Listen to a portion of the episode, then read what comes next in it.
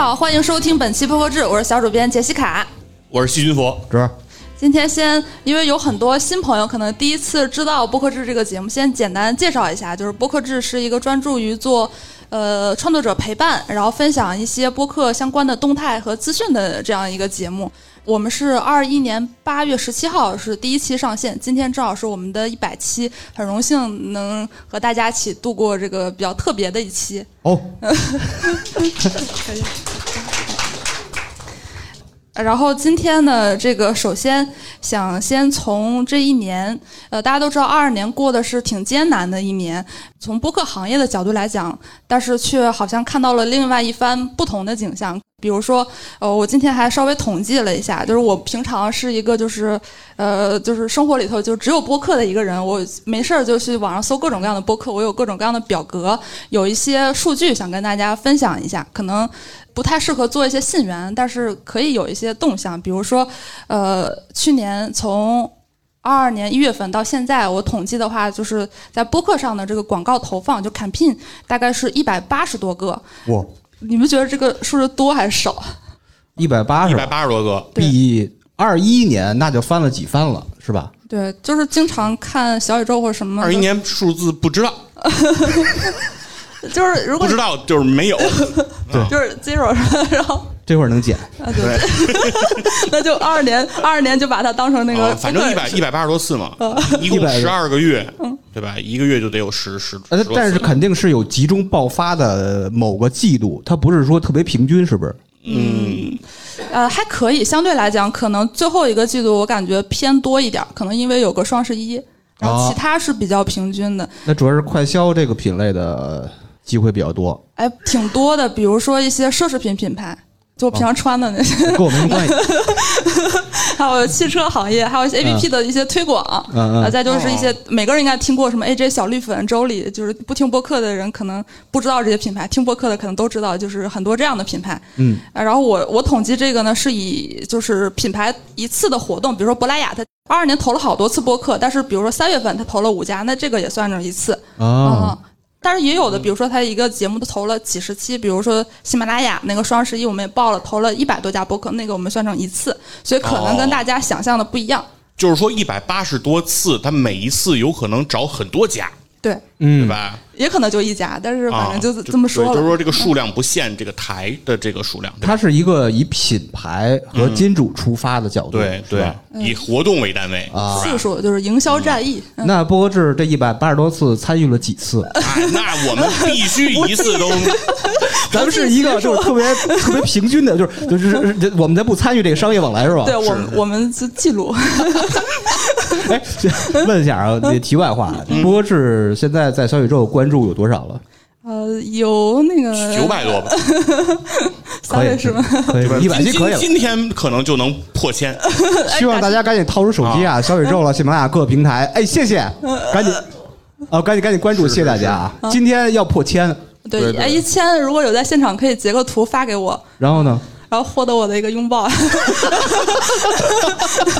单身啊，单身，单身，杰卡单身，然后还有一个数据呢，就是我没事儿，我就是已经到了我觉得有点变态程度。早上起来睡觉前的第一件事就是搜播客，就是在各种微博呀、什么极客、呃公众号搜一些关于播客的动态，然后吃了很多瓜，这个就没法说了。哦，先说说这个吧，呃这个这个台下找我，然后、啊，然后还有呢，就是有很多媒体他发了一些关于播客的报道。其实，如果你说媒体是怎么看待播客呢？也也不是说大家不知道，但是我今年感觉，尤其是有一个爆发，比如说 GQ，他就是吐槽那些播客人，没事没没事儿就听播客，哎，这句话醍醐灌顶，然后或者是怎么怎么样的，还有很多一些专业，比如说刺猬公社，他们一直都专注，还有一些新榜一些很专业的媒体，然后统计了一下，从二二年一月到现在，一共是五十多家呃比较专业的媒体进行了一些播客的报道。当然，也不仅仅是一些行业洞察和采访，也有一些推荐，比如说哎这些品牌播客或者这些广告营销人做的播客，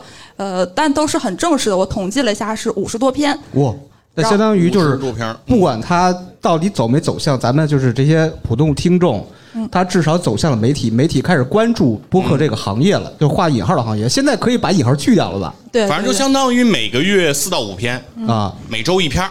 对。啊，嗯，然后比如说很多节目就是。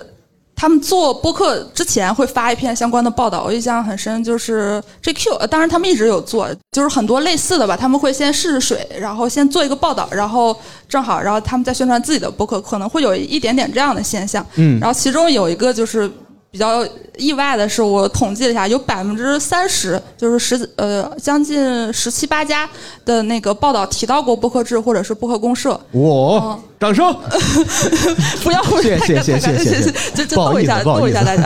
五十多篇，五十多篇儿，五十多篇儿，十七到十八篇是播客公社买的稿儿。哎，老袁真有钱，然后，但这个报道其实也也也是主要是引用了一下播客制以前的一个数据，就是我平常不是特别喜欢做各种播客的表嘛，可能有的不是特别精准。然后我当时统计了一个表，就是写了一篇关于品牌播客的文章。当时简单统计了一下，说是呃，二二年八月份市面上的品牌播客是五十八档，当然后来发现其实还是漏了不少的。嗯然后后来我就一直补补补，比如说一些刚发现的，或者说一些刚上线的。那截止现在的话，就是已经有了一百多个品牌播客。也是不完全统计是吧？啊，对对对，就大家就也不是说特别精确的数字了，因为比如说很多品牌播客，你这个定义也很难讲，但是确实是去除了一些媒体啊，或者是喜剧公司，或者是一些个人 UP 主这种肯定都不算的，就是一些纯商业品牌，就他们不做内容生产，但是做了播客的，大概是一百多家。已经上百了。那大部分集中在哪些行业啊？呃，比较分散，有一个小现象就是 to B 的行业做播客的最近非常多，嗯就是他做一些企业服务的，当然最最出名的飞书，呃，类似的这种还是不少的，嗯而且都影响力很大。还有耐克，这个可能每个人都会提一下，未来这种大的品牌。然后除了这个呢，还有就是平台一侧的动向。我最近也是刚从那个浙江丽水缙云回来，呃，喜马拉雅他们办了一个创作者大会。他们这个创作者大会不只是面向播客的，其实他们就比较影响力的创作者也都在，但是他们那个主题叫播客，我们搞个大的。就是可见，就是喜马拉雅肯定是要发力播客了，嗯，呃，然后同时呢，今年年初有一些小的动向，比如说音乐的人联系到我说，他们可以欢迎大家来跟他们推荐自己的节目，然后网易云音乐他们也在后台发了一个私信，就是说问你有没有这个商业化的意向，如果哎。有的话，你的这个报价是多少？嗯嗯，就是各个平台都都在商业化上有了一定的动向，同时呢，可能听众或者用户呃就是更明显的，就是每个平台今年都发了播客的奖。就是比如说，没事儿我就在群里头甩一个链接，啊说恭喜，哎恭喜院长，哎这个又又这个平台又中奖了，哎恭喜波哥这个平台又上去了，就是很多这种，这个大家有没有什么感触？呃，我们没中奖是吧？就 没有别的感受了，没中奖我们。就是错过了我们是吧？我们都同喜，呃，不知道今天来的这个在座的朋友没有平台的朋友啊，大家感首先是感谢大家那个去年在播客上发力，准备今年大干一场，然后有什么关于播客制的合作，呃，投放啊哎，呃，就随时啊，谢谢。对对对，我们呃价格很低，一百八十多次嘛，以上就是这个行业的一些变化，就是我特别喜欢引用那个李叔的一句话，就是呃什么播客呃什么那句话怎么说行业的那个什么我们不 你特别喜欢啊，对但是想不起来了。对我们不是行业的一部分，行业是我们的一部分。对，解释一下，李叔就是日坛公园李叔，大家可能没听过日坛公园是吧？呃，对，也帮他们今哎晚，破真。有可能，哎真真有有可能能，有很多咱们新的创作者，包括资深呃比较新的听众，有可能没有听过。咱们说那个就是头部大哥，咱们默认听过啊，其实还是需要解释。有可能，有可能。日坛公园的谈是谈话的谈，大内密谈也是谈话谈，就是差点 FM 是差点儿差点儿 FM 儿话音啊呃。，体坛站着看。呃，广告完事儿，呃，就是先介绍一下这个我们的一部分，先聊聊行业，然后再聊聊这个行业本身，聊聊我们自己的这聊聊自己个节目。啊，就聊聊你呗。是行业本身。呃，我先大概介绍一下，就是播客制它的这个节目规划，其实实际上它是没有特别细分的栏目的，但是总体有几个板块儿，比如说我们就是相当于那个播客测评，比如说我们会听很多脱口秀。相关的播客。单，口喜剧，对不起，哎对对。单口喜剧啊，嗯。然后或者是一些各种播客，我们分享一下，就是哪些是不太行的，然后哪些做的很好，然后被我们批评的那个主播还要找上门来，啊，你先说批评谁了？就是那个妍妍组，妍妍组啊，对，不是跟咱连线了吗？嗯。哦哦，啊，就我们也不只是记录这个行业，我们对这个行业也是有很多观点的。然后还有一个是我自己很喜欢的一些，就是创作者陪伴的内容。比如说，我们为什么刚才老袁要统计说三年以上的，就是因为波哥野史下酒的恶霸波，嗯，在我们波波哥系鞋带儿的，在我们那个节目里头有个金句啊，就是播客成不成，先看能不能做满三年。呃，就是三年是个坎儿。就是因为今天到场的很多都是可能觉得做了一两年已经算资深了，但是在播客这个行业里呢，各位可能还是新人，但是我们也是了。看不知道这个三年之后，大家会不会有什么更全新的感受啊？然后再就是一些报告的分享，比如最近我和徐俊福我们俩做了一个播客行业广告分析。然后那篇我们俩应该是聊了一个下午吧，反正聊了三四个小时，准备那一期节目。我嗯，下功夫了，对，没有你之后 level 就上去了。拖了我们的后腿。呃，大概就是播客知是这样几项内容。嗯，然后接下来一百期之后，不，我们其实其实说句老实话，就是有点想做了是吧？内容有些枯竭了。就是播客本身，它就就大家看来，很多人看来都是一个很小众的东西。然后有我们这么一撮很奇怪的人，天天聊播客，还聊了一百期。那现在就是稍微有一点儿就是不知道聊什么。所以也借这个机会，在线下这个机会，向大家发起一个邀请，欢迎大家来播客制串台，聊什么都可以，哪怕就是没有什么特别想说的，就是和我们一起录录节目、聊聊天，也非常欢迎。然后一会儿可以关注播客制的微微信公众号，或者加我个人的微信都可以。对对对嗯，就是欢迎大家能来播客制呢，一起聊聊自己在创作播客过程当中的一些故事啊，你的心路历程啊，是你是为什么想要开始做一个播客的？然后你现在做播客取得哪些成绩啊，对吧？然后给你的台打一打广告，给你的节目做做宣传，对吧？虽然播客制没有破千，但是也能帮你破千，对吧？有的事儿说不定嘛，是吧？啊，你自己没破千，让人破千。哦，或者说啊，因因为咱们现场有很多是去年，包括甚至今年刚开始做的新的创作者，遇到什么问题？因为我我我们是做了，就是不是不是博客制，我们自己的播客做了差不多四年了，就是每一个阶段。差不多三个月、半年到一年，这个每个阶段都会遇到各种瓶颈。我们是一步步怎么就是走向深渊的，就可以走走向失败可以分享给你们。然后，如果你们遇到什么就是类似于小瓶颈问题，其实很多做了几年播客都会遇到。就你觉得这是一特别大事儿，但是我们已经跳过来了，希望能分享点经验给你们。对，非常期待大家的到来。其实，因为我们做节目这几个主播都是北方人嘛，其实我们平常私下里很少聊一些很正经的话题。其实想借这个录，哎，你你现在开地图炮，怎么已经半拉中国人？不能聊正经话题就。就是现在开地图炮已经半拉中国，半拉中国了，这么开，就是就是我我我这个你是地图核爆。呃 我我这句会简单，放心吧。啊，行，就是就是相对来讲吧，不太喜欢那个私底下聊一些很很那个，就特别喜欢互相打岔，就不太喜欢聊一些很认真严肃的话题。其实也想问问两位，就是呃，录播客制这。这一年半，然后就一百期，然后这个呃数据惨淡 的一些你感想。不要关注数据，因为它是一个特别特别锤，比这个锤还锤的一个锤类的媒体。因为像这种专门聊播客的播客，咱们应该是独一份儿吧？对对，因为因为在这个世界上，我还没有看过一个呃专门拍电影的电影，对，但是有专门聊播客的播客，这这就已经很神奇了。啊，那还你受你有没有读过什么写小说的小说呢？这种，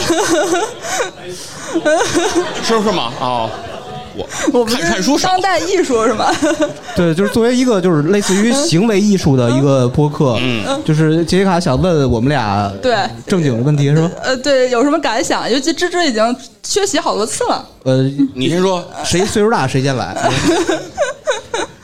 没有，其实我对这个播客制能够就是这么快就达到一百期，我还是非常激动的。我上一次庆祝一百这个数字还是在二零二一年，周岁生日，对对，所以 对，然后然后你没想到马上二零二三年就又能庆祝一百，非常非常非常开心。然后另外一个就是波哥制为什么能这么快到一百呢？就是因为我们在去年做了一个特别大的举措，哦把把这个波哥制这个节目 做了一个拆分，把这个资讯啊和后面的扩延伸话题，我们就一周原来是一周一更，然后拆成了一周两更，但其实呢内容没变，所以所以说所以说这这个我觉得是一种技巧，就比如说一百期以后，刚才杰西卡说，哎，这个怎么办呀？说我觉得还可以继续的细分，是吧？然后这样的话呢，我们二百期可能在比如说五五月一号那天就能来临，就就会就会很有趣，就会很有趣。是是是，对，当然就是呃，播客制做一百期，它经过了这些时间，其实我觉得呃。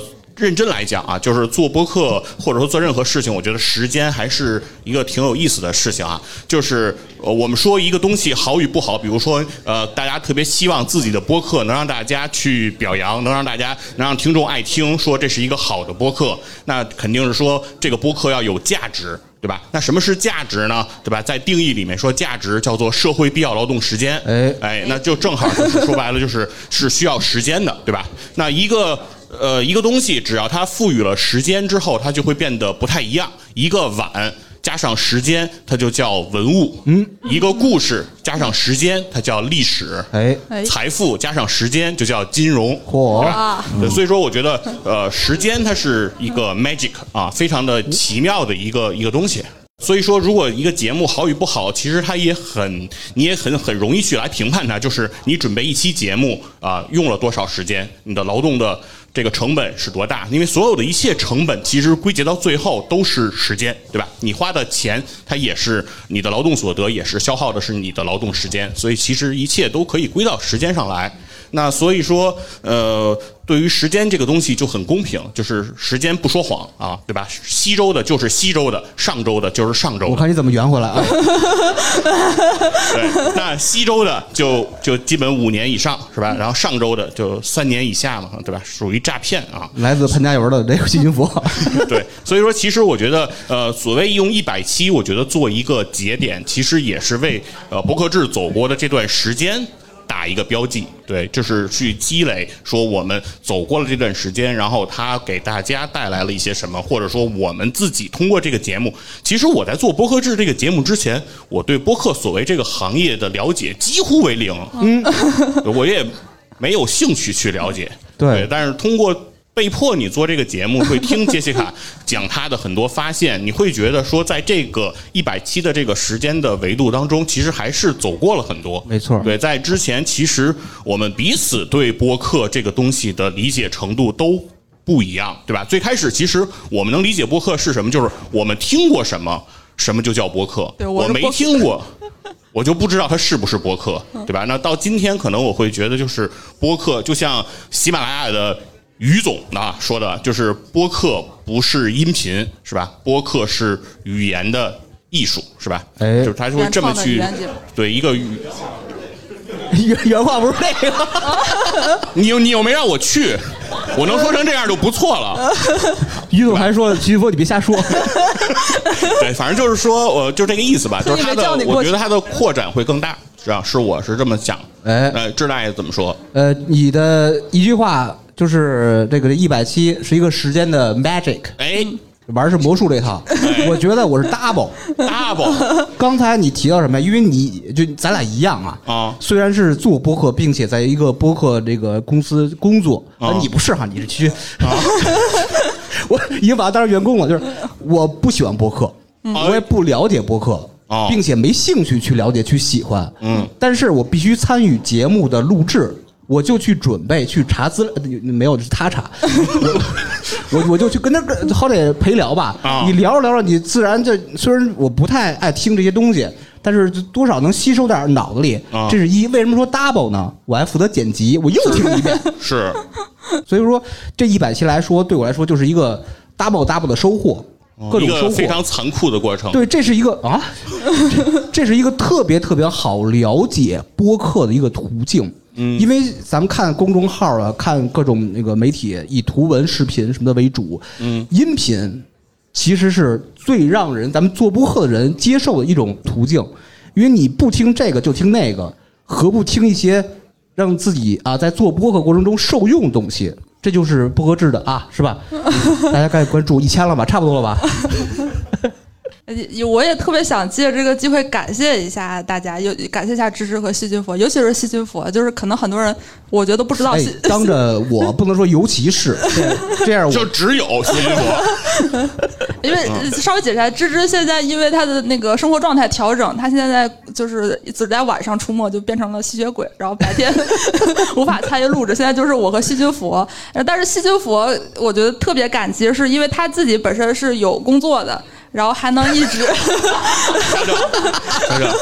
他不是对，这个这个和广大博客创作者都不太一样。哎，等会儿我我我稍微捋一下啊，咱介绍一下徐云佛。大家不了解徐云佛，徐云佛是，咱不说什么行业了，是一个很棒的，就就是五百强还是九万强的一个一个一个高管，对很厉害，非常厉害。到九万，对他本职工作非常厉害，就是就角色很厉害，就是就是那种啊，出一不二你就全跪下那种了嘛。但是他是咱捋来着吧？他是几档播客的主播来着？首先，超级文化，嗯，体坛战士侃，播客制，还有什么来着？就不少了三三档差不多了。说明他这工作不饱和，真的不饱和。大量的时间在玩播客，还不挣钱，他是真热爱。没有，就是觉得西金佛就是也不挣钱，然后还牺牲这个宝贵的这个摸鱼时间来录节目，所以，所以你，所以作为领导，你是不是应该赶紧着手解决一下挣钱的问题？这挣钱还得看老袁，这我还不太行，水他在那儿呢平有限。所以，所以也也借着节目聊一聊，因为平常私下里聊天真的很难说起这些话题，就觉得怪害害臊的，就或者很假吧。嗯，非常感谢，呃芝芝当然是更感谢了。芝芝剪节目是尤其不容易，尤其很多时候我们是当天录当天上，对，对，然后芝芝反正就不好，芝芝哎，我我剪的，说实话，我呃，我不知道咱们现在就刚开始做播客的朋友们是怎么去，呃，有什么标准去剪自己节目？我是抠的巨细的那种的，就是如果中间的气口长了、短了，我都会增加半秒，甚至呃零点二五秒，就就就类似这种吧。我会反复听让他就每一句话衔接特别自然，有压力，因为当时说是要当天录当天上，对，这个下午录，晚上上。哎对对，下下午四点录，晚上六点上。花很长的时间剪辑啊。每次录完音，哎，我你这个剪辑工作也不累吗？我每次。录完音，我特别的就是谨重背，因为平常我是一个不苟言笑的人，就也不爱说话，也特别严肃那种，就是而且留一大秃子，所有人都以为我是神经病或者杀人犯什么的，我就蜷缩在这个这这这个办公室办公桌这块儿就开始玩命剪。而且揪特别细，当时压力特别大。后来慢慢的，就是三个人那个表达默契会越来越好，所以就还可以了。反正做播客是个不断磨合的过程吧。对像我和细菌佛，我感觉可能是录了半年左右，状态才算是比较好一点。但是和芝芝就一直都好你你可以回忆一下，就是因为你们两个当时是测试过，在二一年的应该是七月份吧？哦，对嗯，测试过，你们那当时两个人状态怎么样？我当时好像就是知道这期不会上线，所以就 就就我想不起来了。测试状态那那那太好了。哦你说你还是杰西卡？杰杰西卡，杰杰西卡测试的时候聊的那都是不能播的，对吧？他刚开始不是说了吗？说那个每天搜播客吃了好多瓜啊对最开始测试的时候一直在聊瓜，聊瓜，对，啊就是谁和谁分手了，谁和谁这个怎么分手了，谁在一块儿了，这那的，哎呀，全是这事儿。那这个音频是不是还在咱们硬盘里呀？嗯、还在吧？但等然后等那 六一的时候，咱庆祝一千期的时候，就可以把它放出来。放出来，放出来啊！破千的时候给大家听听，就是我们每 老带劲了。每期有一阵子录节目之前，先聊一下最近这个播客圈这个瓜，呃，谁谁谁和离婚了，怎么地的，就各种、啊，就各种各样的吧。这个还是做播客的一个乐趣，就是人和人之间的这个各种摩擦，有可能是碰撞，有可能是一些交流，不好说。但是反正这个行业就是非常有意思，因为。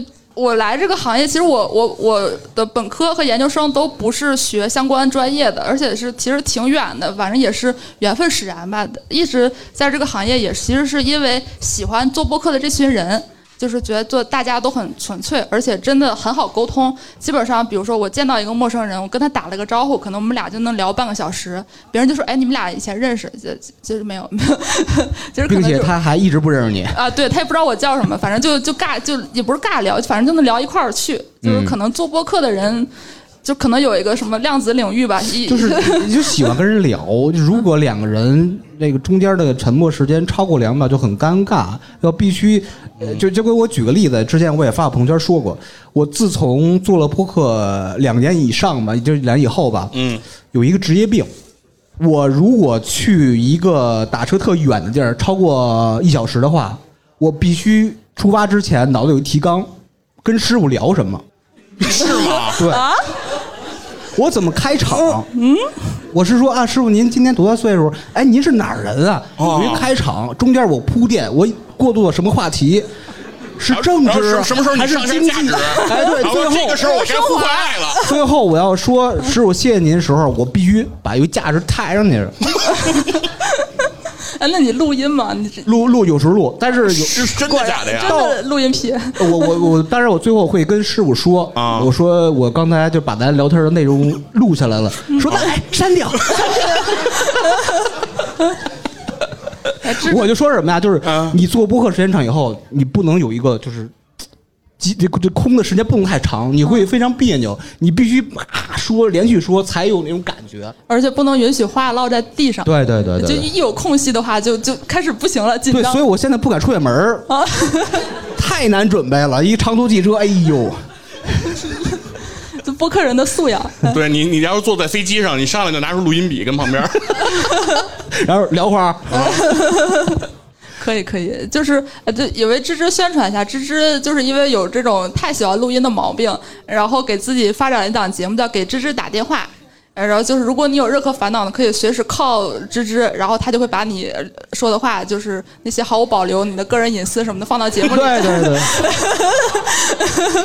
幺七八九六零二二五二零。哎呦，这个哎这个创意贼好，我跟你说，大家可以去小宇宙各个平台关注一下啊。这叫给芝芝打电话。这个灵感是我再多说一句啊，嗯就是就是灵感在哪儿啊？啊因为咱们就是青壮年时期，啊，经常晚上他他精力旺盛，他睡不着啊，哦，无处发泄。去啊，听听一些午夜电台。啊就各种专家吧，别管是男专家、女专家，啊！说这个呃王王王主任啊、刘主任啊，哦这我以为你是那种什么就是热线电话哎，有这种热线电话，但是咱们这个阶段嘛，没很少有人听传统广播了，哦而且熬不了夜了，那就我负责这个事儿吧。所以我做一个就跟类似的感觉，但是一个播客形式，也是公布一个电话号码，然后公布了微信，大家随时二十四小时，就是只要我醒了就会接着电话，就能你想聊什么聊什么。我现在接了差不多有，呃，差不多三位数的电话了。一百多个啊，一百个一百个左右吧。但是能上线的，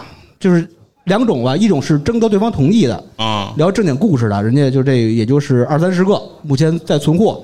其他的大部分聊天上是什么样？我今儿特别好玩的，嗯上来不说您好，因为我要求他，我说就是喂什么这那什么的，哥啊，有一事儿跟你说一个，我说说，就嗨，就就反正聊一些不能聊的事儿吧。聊完以后，最后怎么怎么着这那的啊。还有一个特别尴尬什么呀？过节那会儿，春节，春节我我因为我经常接的电话嘛，就是而且都是很自然，把我当朋友那种方式嘛，上来说，哎呀，我爱挂就说啊，春节快乐什么的，也是一个呃，差不多十二点多快一点了，夜里啊，嗯。打电话，呃，是一个南方朋友，嗯春节好啊！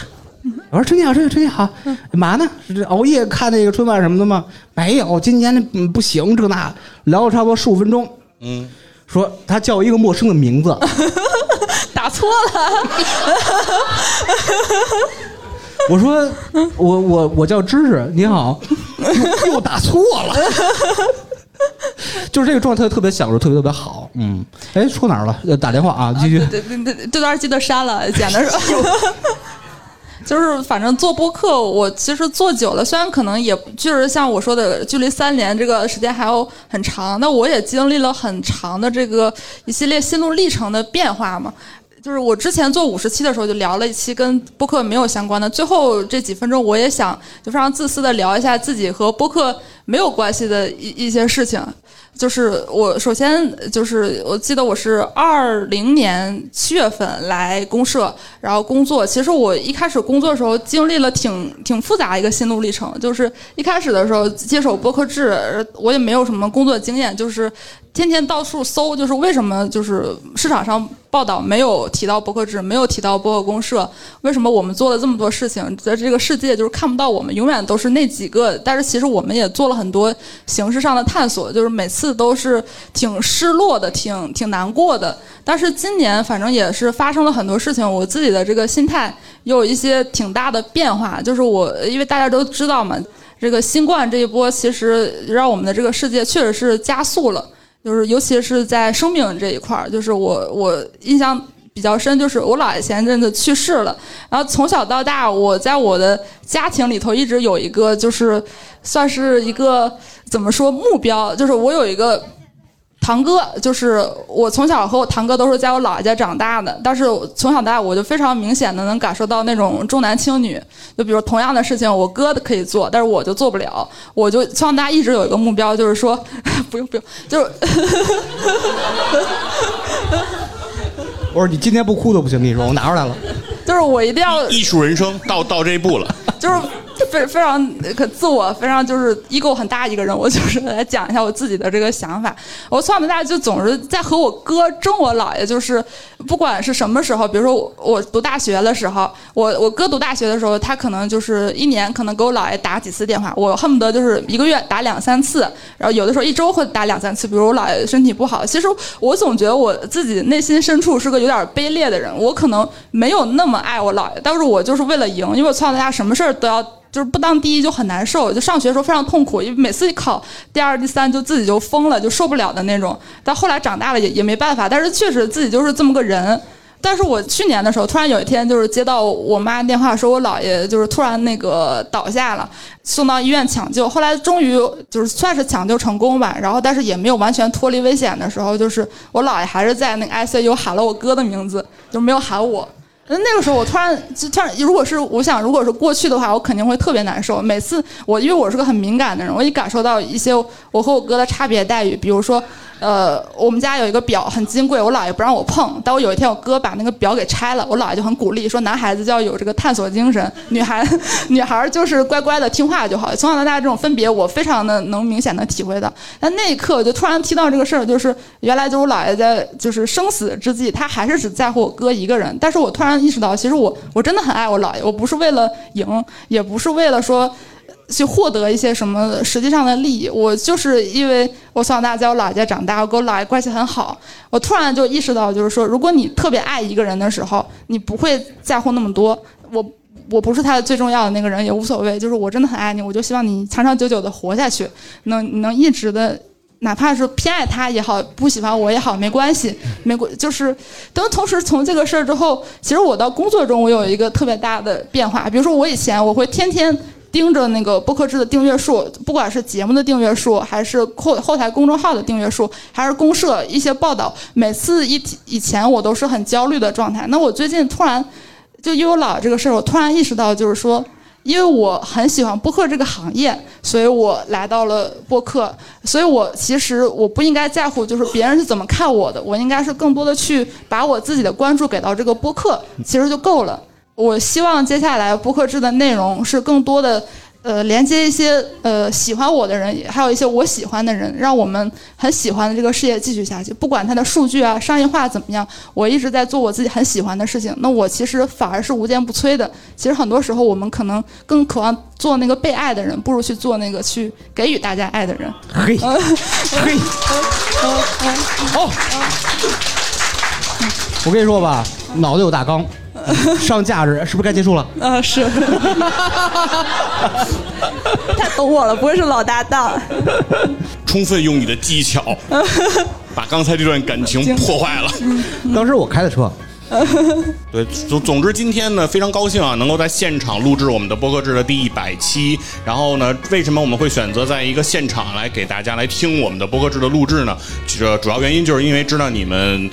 大多数人也不听啊，所以呢，在这里强迫你们来听一听啊，反正不要钱。总之呢，为了见到你，我们走了好崎岖的路。